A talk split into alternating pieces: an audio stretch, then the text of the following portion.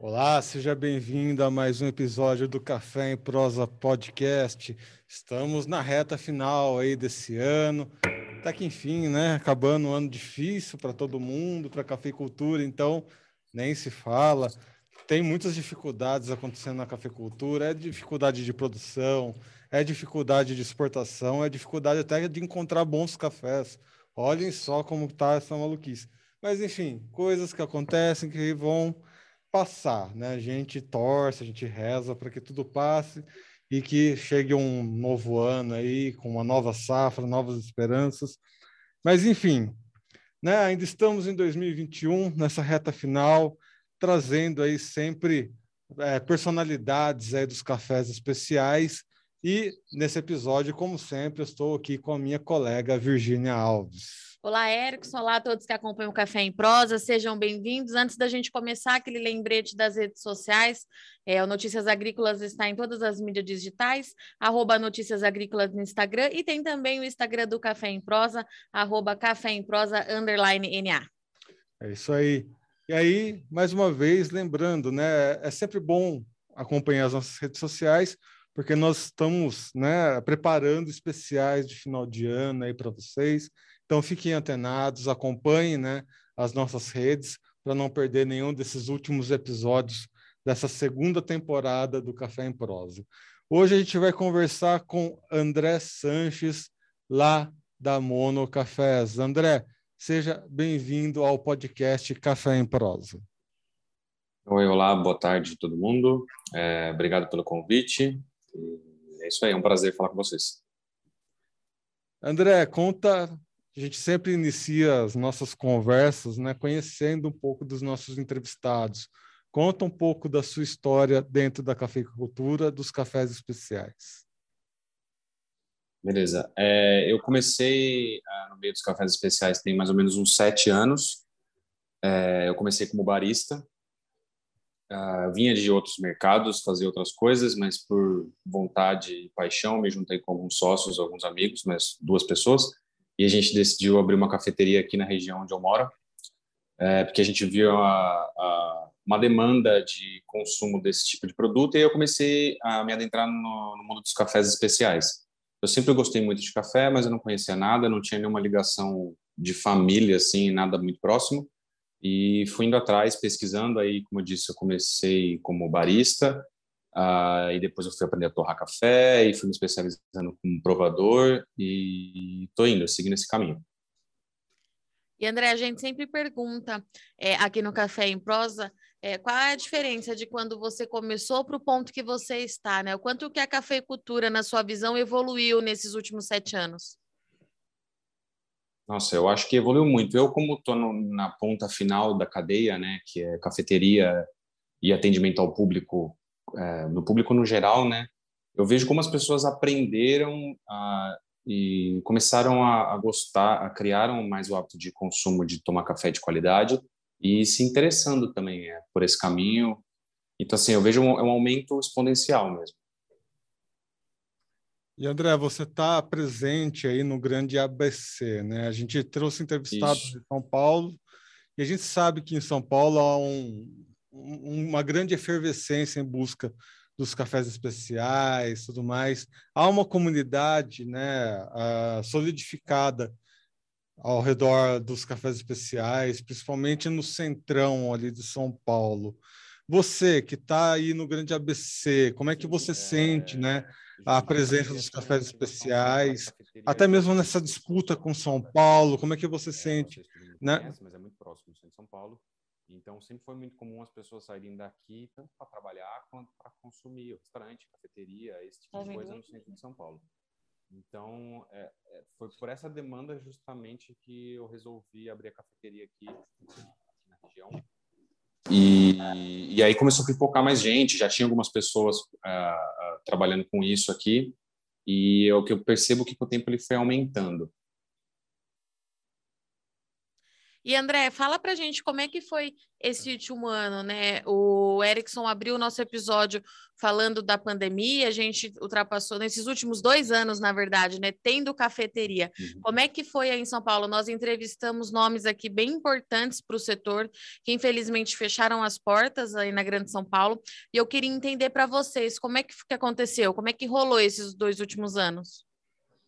Olha, acho que não é exclusivamente nosso isso, mas foi muito difícil para todo mundo, né? Não só para o mercado de cafeteria, uh, como comércio para um todo, para todo mundo, né? É, a gente teve que, a gente já tinha, como a gente é uma torrefação, a gente já, já vinha criando esse hábito das pessoas de comprarem pacote e levarem para casa e tomar nosso café. Só que a gente, a gente acabou investindo todas as nossas fichas nisso, assim, durante a, esse período mais acentuado da pandemia. E então a gente conseguiu basicamente se manter vendendo pacote de café e fazendo uma coisa ou outra de delivery, já que produtos de cafeteria normalmente não viajam bem, né, em delivery, tipo copos de café ou esse tipo de coisa, né? Tem uma certa dificuldade logística. Então, bem, foi muito difícil, está sendo ainda difícil, a gente não tem uma recuperação 100% ainda. E tem vários reflexos, né, como vocês abriram dizendo a respeito de preço de café, transporte, tudo, né? Tá tudo mais caro, tá tudo, o acesso tá mais difícil, mas a gente vai caminhando e vai batalhando pelo, uh, pelos nossos princípios, né? E tentando vender, vender café especial e passar a mensagem do quão importante é isso para a cadeia. E André, quando você fala que você encontrou esse novo modo, né, de, de fazer negócio, foi suficiente para suprir a sua demanda, é, para te manter é, de portas abertas, ou o, essa venda de café em pacote ainda não é, não foi suficiente se você estivesse de portas abertas, por exemplo? Não, foi suficiente no limite, eu posso dizer para vocês. É, a gente conseguiu assim, vender muito pacote. As pessoas que frequentavam a nossa cafeteria, é, acho que abraçaram de certa forma. Eu entendo um pouco que as cafeterias, principalmente em bairros assim residenciais, até comerciais um pouco, têm estão inserido assim na sua comunidade, tem um certo papel de oferecer café de boa qualidade e oferecer uma coisa diferente aqui na minha região. Então, as pessoas, eu sinto que abraçaram essa ideia e, e consumiram bastante, assim. Então, isso foi assim, não vou dizer que foi altamente lucrativo a gente só operar dessa forma, porque não foi, mas conseguiu pagar todas as contas e manter a gente de portas abertas, de uma forma que a gente não se endividasse também e conseguisse aos poucos retomando. E André, conversando é, com outros torrefadores, né, com outros baristas, tudo mais, a gente vê que tem, houve dois momentos peculiares aí, principalmente na questão da, da administração, né? Um é a dificuldade de chegar até o consumidor final, né? Mas isso teve toda a internet, o e-commerce que a, ajudou a amenizar essa dificuldade e agora um momento onde há uma dificuldade de bons fornecedores, né? Uh, eu já ouvi conversa, por exemplo, que tem gente vendendo uh, café bica corrida no preço de café especial, enfim.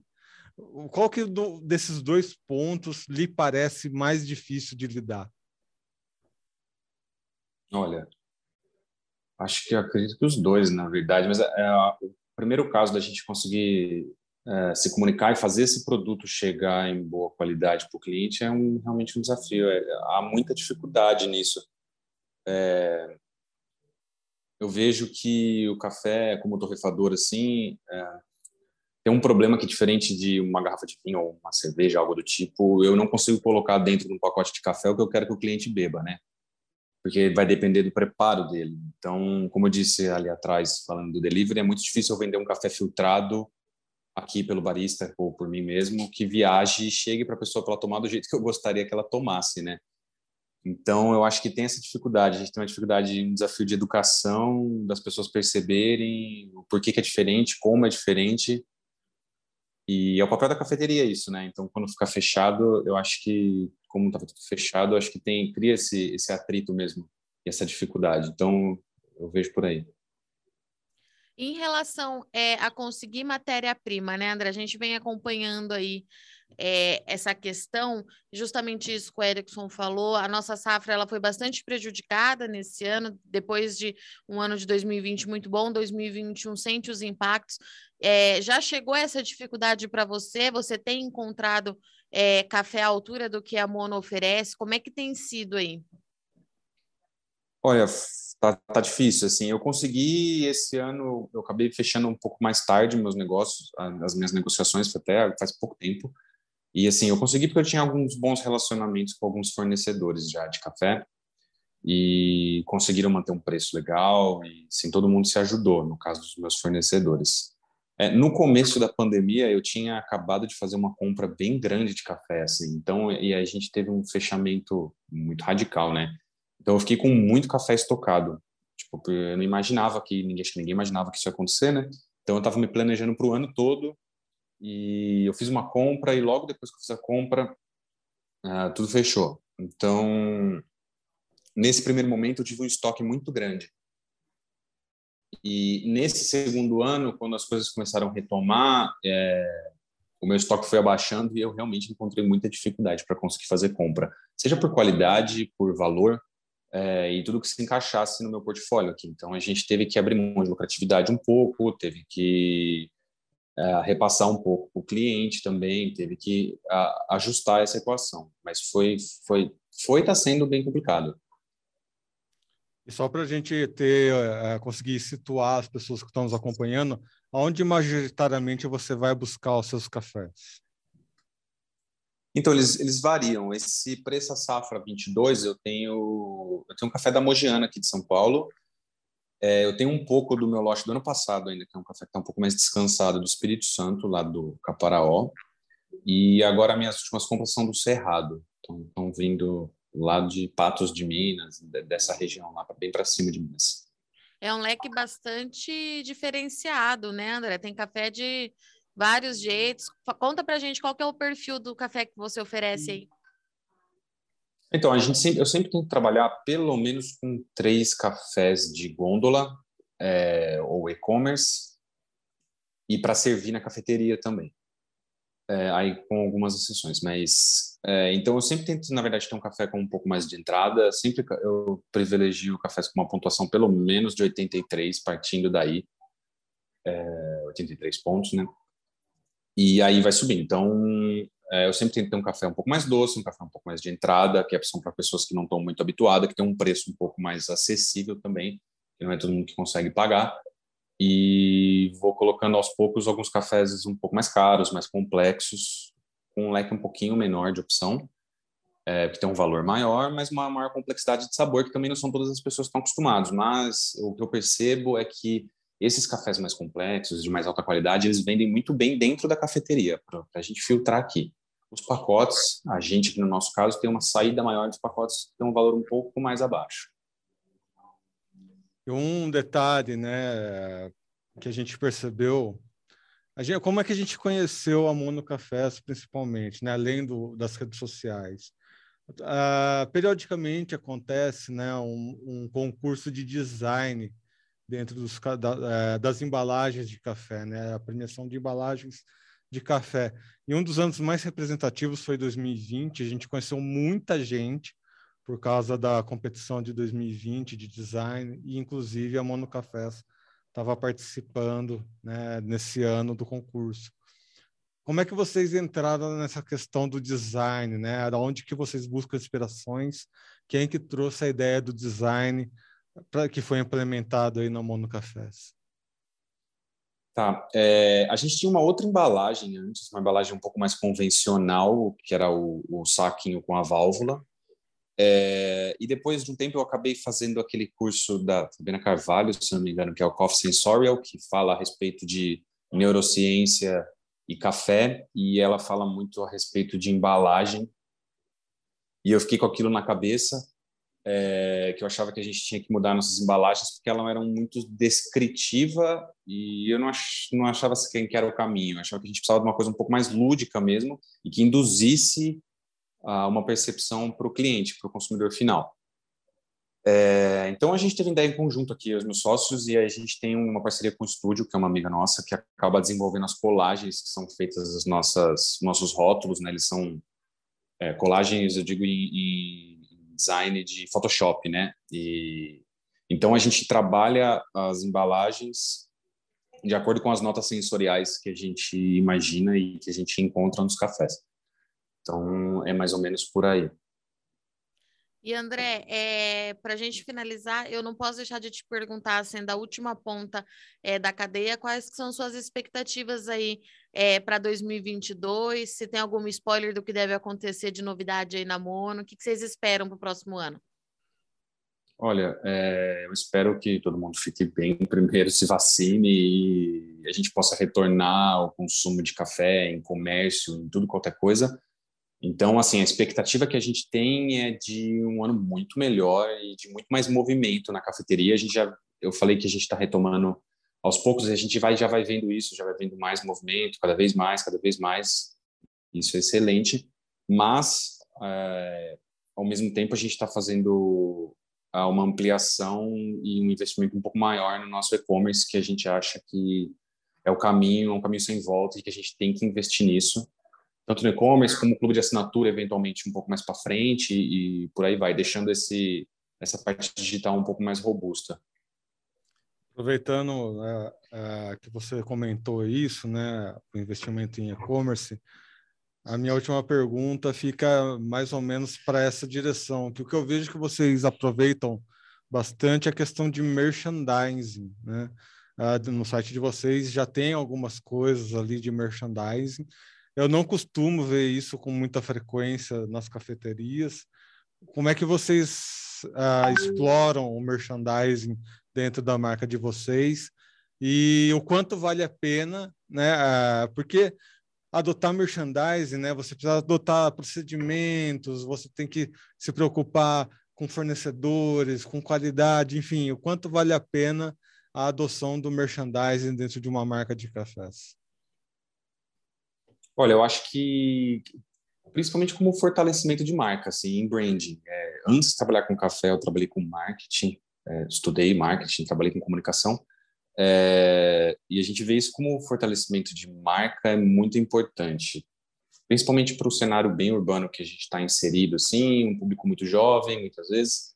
É, então a gente vê, apesar do merchandising ser, uh, você fazer ele com boa qualidade, ele custa caro mas eu acredito muito que ele ajuda a estabelecer a marca e ajuda a criar conceito, que eu acho muito importante a marca ter conceito. Claro que além de qualidade, que é aqui é nosso objetivo servir café com qualidade é a primeira coisa, hum, mas eu acho que a gente tem que conseguir transformar, é, passar essa mensagem de uma forma a, a uma forma coerente, robusta, e eu acho que o merchandising ajuda nesse ponto. Quando ele é bem feito, quando ele consegue trazer a identidade da marca e da empresa para adiante, é muito interessante, porque assim, a gente vende até meia, camiseta, a gente está investindo nisso e eu sempre achei muito interessante, eu vejo lá fora, o pessoal faz muito em cafeteria, aqui no Brasil faz menos, a gente vê, lá, Estados Unidos, Japão, Austrália, o pessoal usa muito,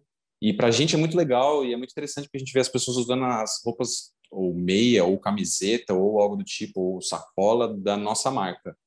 E isso é legal, mas tem que ser muito bem planejado. Muito bem, conversamos aqui então com o André lá da Mono Cafés. André, muito obrigado. Vou deixar aqui um último espaço, né, para você convidar as pessoas a conhecerem um pouco mais aí uh, da sua marca, conhecer um pouco mais aí uh, do trabalho que vocês fazem. Ah, tá ótimo, muito obrigado pelo convite. É, obrigado a todo mundo que está ouvindo ou ouviu. E fica o convite, é Café Mono, nosso site Mono Cafés, as redes, aí tem Instagram, Facebook, tem tudo. É, todo mundo pode entrar, entrar em contato com a gente, conversar. A gente está sempre de portas abertas, tanto para conversar, quanto para tomar café e tudo mais. Eu agradeço aí pelo convite, muito obrigado. André, muito obrigada, viu, pela participação. A gente fica na torcida aqui para tudo isso passar, que eu e o Ericos a gente fala que quando puder, né, Ericos, todo mundo tiver vacinado, a gente vai fazer uma via sacra pelas cafeterias participantes aqui do Café em Prosa. Ah, São Paulo, Santo André, São Bernardo, a gente... Vamos viajar bastante. Vai marcar PIN no ABC, né, literalmente. Obrigada. Por favor, estão, estão convidados. Valeu, obrigado, viu? De abraço. Bom, amigos, um abraço, tchau, tchau. então que estamos em todas as redes sociais, sigam as nossas redes, né, mais uma vez. E você que acompanhou nessa entrevista aqui no nosso formato de estúdio, tá vendo esse estúdio aqui, ó? Vai dando tchau para ele, que logo logo a gente vai mudar de estúdio, a gente está melhorando, né? Cada vez mais. O objetivo é sempre esse, melhorar, né? Trazer cada vez mais qualidade aqui dentro do nosso podcast, dentro do nosso site Notícias Agrícolas. Então é muito importante que você que está aí do outro lado uh, dê suporte a toda essa mudança, né? Sigam as nossas redes, deixam sempre o like, né? Você que está no YouTube, assina o canal, ativa o sininho, uh, também deixa o like para que cada vez mais pessoas recebam, né, os nossos conteúdos. Isso é muito importante ter esse feedback de vocês. A gente sabe, né, que vocês têm muito carinho pelos nossos podcasts aqui. Então, o que vocês puderem nos dar de suporte, de feedback, será sempre muito bem-vindo. É isso, pessoal. A gente volta na próxima. Um abraço.